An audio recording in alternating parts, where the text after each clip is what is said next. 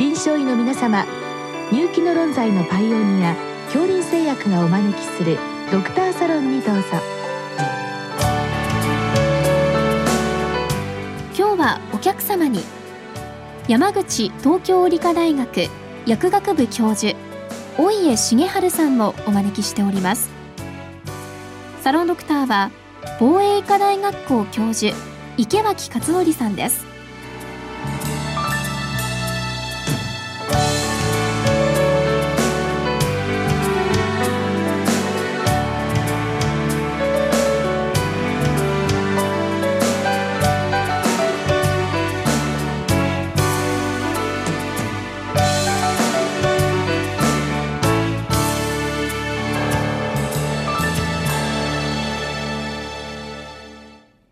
この収録は電話収録で行っております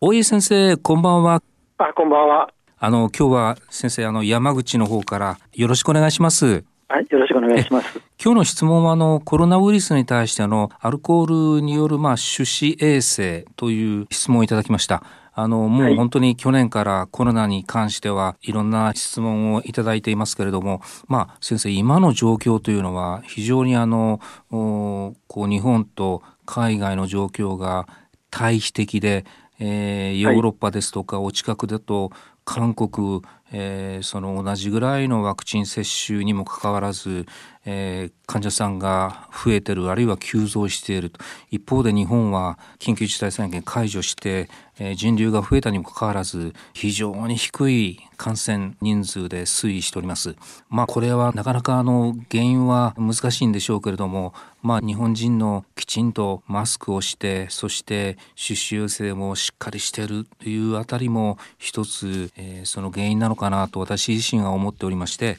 まあその手指衛生に関して今日質問をいただきました。あのまずその、今日の質問はですねコロナウイルスに80%前後のアルコール水溶液を使用した場合、まあ、コロナウイルスが失活するまでの時間を教えてくださいということです。はい先生これに関してはどうでしょうか？はい。これは、まあ、海外の方でよく研究がされておりまして、新型コロナウイルスの消毒にですね、うん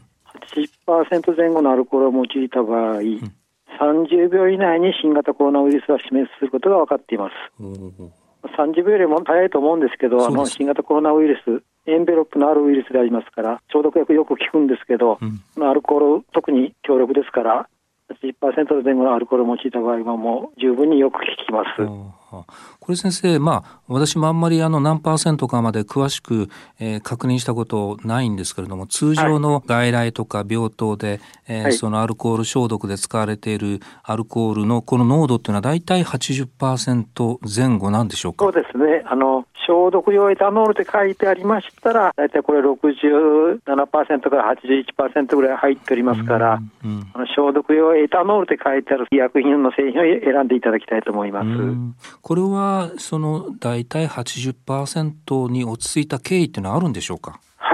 れはですね、あの、まあアルコールっていうのは大体濃度が高いほどいいんですけれど、うんうん。例えば90%にするとですね、うん。値段が上がりますし、あ。副作用が強くなるんですよね、脱脂作用の副作用がですね。ーうん。それとあと、引火性の危険性も高まりますから、あの90%ぐらいのエタノールというのは普通用いられません。また100%近くにするとですね、今度はあの効力が弱くなります。うんうんなぜかというと、アルコールはタンパク変性作用による殺菌効果を示しますが、少しの水がないとタンパク変性作用が発揮されないからです。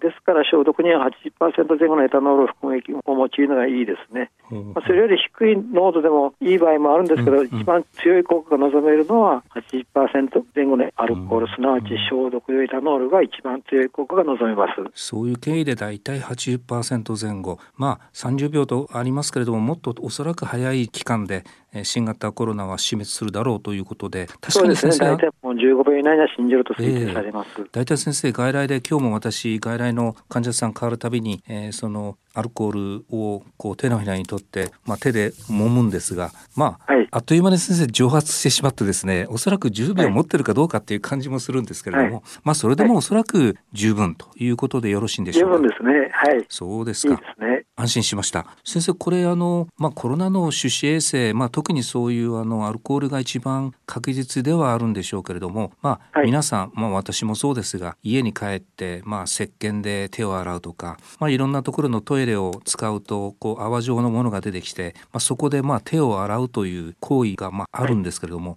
これに関してはまあ何かあのちょっと長めにやりなさいなんていうことも去年は言われてたように思うんですけれども、これは適正なこういった場合での手指衛生っていうのはどういうことなんでしょう？そうですね、機械的に洗浄する方法も非常にいい方法でありまして、ええ、あの通常の石鹸を用いた手洗いでも十分有効です。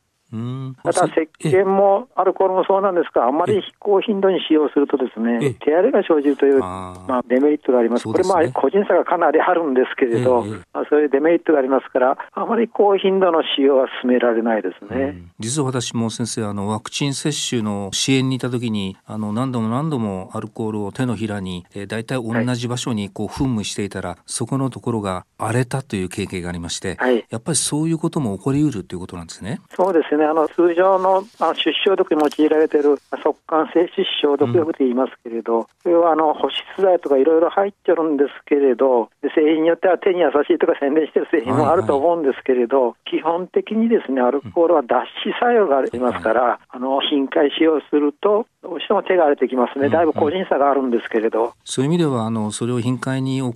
療従事者の場合は、皮膚のケアも同時にやった方がいいということでしょうか？そうですね、それとあともう、あまり高頻度になる場合は、手袋を代用するとかですね、うん、それとか、流速の強い水洗いだけで済ませるとかという手もあると思います。うん、まあ、その険性の度合いによりますですよね。かなりもう病原細菌が、病原微生物が付着したんだということでありましたら、速乾性歯消毒薬とか、あの石鹸を用いた手洗いを行っていただきたいと思うんですけれど、うんうん、まあ、そうでもない場合は、まあ、それほどすることもないと思います。ですから、手指衛生、非常にいいんですけど、あまり高頻度にすると手が荒れてですね、手が荒れると今度はそこに常在菌がいなくなりまして、変な菌といいます変な菌が病原菌がつく可能性がありますから、まあ、手を衛生的に健康に保つというのも非常に重要ですね。特に医療従事者は重要ですね。あの、手荒れが起こしますと、黄色ブドウ球菌とかそういうあの病原菌が定着しまして、まあ、動く感染源といいますか、そね、そんな感じになることもありえますからですね。アルコール消毒のせいに手が荒れてしまうと、いろんな雑菌というか、ばい菌がそこから侵入するというリスクが高まってしまうということも考えないといけない。そうですね、そこに住み着いてしまうんですね。普通、健常人の手というのは、まあ、表皮ブドウ球菌なんかの常在菌が、おるわけですけれど、手が荒れるとそういう常在菌が影を潜めましてですね、うん、病原細菌がそこに住み着く可能性があるんですね。そうですか。そうなるともうあのごく感染源になりますから、うん衛生も非常に重要なんですけれど、まあ、手指の健康といいますか、手荒れを生じさせないということも非常に重要です。えー、いや今までのお話はあのお聞きの先生方もあのただただ手指衛生だけじゃなくて自分の皮膚を守るということも大事だというそうですね極めて重要な先生あのお言葉いただきましてありがとうございます。はい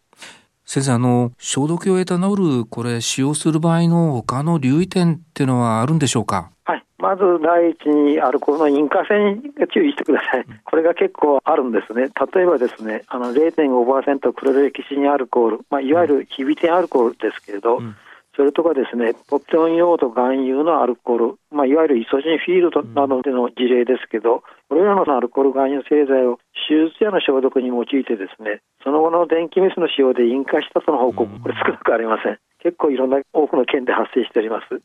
どういうことかというと、患者と手術台の間などに溜まったアルコールへですね、引火したためです。まあ、したがって、手術の直前に手術やアルコール含有製剤で消毒することは差し控えるのが望ましいです。またですね、アルコールを含有する速乾性消毒薬を使用した後にですね、タバコを吸おうとして死死に引火した事例なども日本であります。そうですからそういう引火性に気をつけていただきたいということです。ですから、まあ、あの、アルコールですね、歯消毒のみならず環境消毒にはよく使われるんですけれど、うん、まあ、床全面などの広い範囲にアルコールを使用することはですね、引火性の観点から差し控えるのが望ましいです。そうですね。また、あとアルコールには先ほど申しましたように、脱脂作用がありますからですね、はいはいアルコールを含有する、まあ、速乾性消毒薬なんかを頻繁に使用すると、うん、まあ、個人差はありますが、手がカサカサになるなどですね、脱脂が生じます。うんうんアルコールを含有する速乾性歯周毒薬には通常保湿剤が含まれているんですけれど、うんうん、基本的に脱脂作用がありますから高頻度の頻回使用ではアルコールによる脱脂はもう避けられません。そうですね。従いましてアルコールを含有する速乾性歯周毒薬、まあ、非常に有用なんですけど一方、まあ、極端な頻回使用も避ける必要があります。まあ、改めてあのアルコールのまあ手荒れ、えには気をつけなさいということで、そうですね。アルコールの消毒の対象というのは、まあ、様々なんだと思いますけれども、どういう対象なんでしょうか？歯消毒の場合は、まあ、バクテリアとウイルスになりまして、うんうん、画法には用いません。例えば、デュシル菌の画法なんかには全く効きませんから用いません。対象は、まあ、例えば耐性菌なんかのバクテリアとか、うん、あとウイルス関係になりますね。あと先生、環境消毒でもこのアルコールっていうのは使うんでしょうか？そうですね、アルコールはですね、まあ、速効性で、かつすぐ乾きます、うんうん、ですからすぐ乾いてほしい場所の消毒には非常に適しているんですね、例えばドアの音がですね、洋式トイレの便座とか、うん、そういうところ消毒したはいいが、ベタっとしとったら困りますから、そういうところをアルコールで消毒すると、すぐ乾きますから、またすぐ使えますが、うん、そういうところでは非常にアルコール便利ですね。最近は先生アルコールスプレー型のやつもあるようですけれどもなんか良さそうにも見えるんですが実際どうなんでしょう？あスプレーですね。スプレーはですねアルコールスプレーで噴霧する方法もよく見かけます、確かにですね、うん、まあ、まな板とかマンシェットとか、ミキシング時のアンプルバイアルなどの消毒に噴霧使用されていますけれど、アルコールを噴霧する方法とですね、それとアルコールを含ませたガーゼなどで拭き取る方法と比べた場合ですね、アルコールを含ませたガーゼなどで拭き取る方法、まあ、いわゆる正式ですね、はいはい、消毒効果はですね噴霧に比べて正式の方が100倍から1000倍ということが分かっています。そんなに違うんですね、まあ、明らかに正式の方が強いんですね。なぜかというとですね噴霧では消毒対象物の前面にアルコールが付着するわけではありませんし、うんうん、また噴霧ではですね拭き取り効果も期待できませんですから関係や器具類の消毒で確実な消毒効果を望むのでありましたらですねアルコール噴霧を行うのではなくてアルコールを含ませたガーゼなどで拭き取りを行っていただきたいと思います。今日はいろいろと先生あの参考になりました。ありがとうございました。はいどうも失礼します。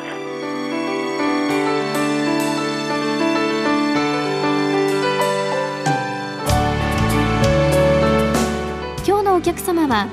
山口東京理科大学薬学部教授大家重治さん。サロンドクターは防衛医科大学校教授池脇勝則さんでした。それではこれで恐林製薬がお招きしましたドクターサロンも終わります。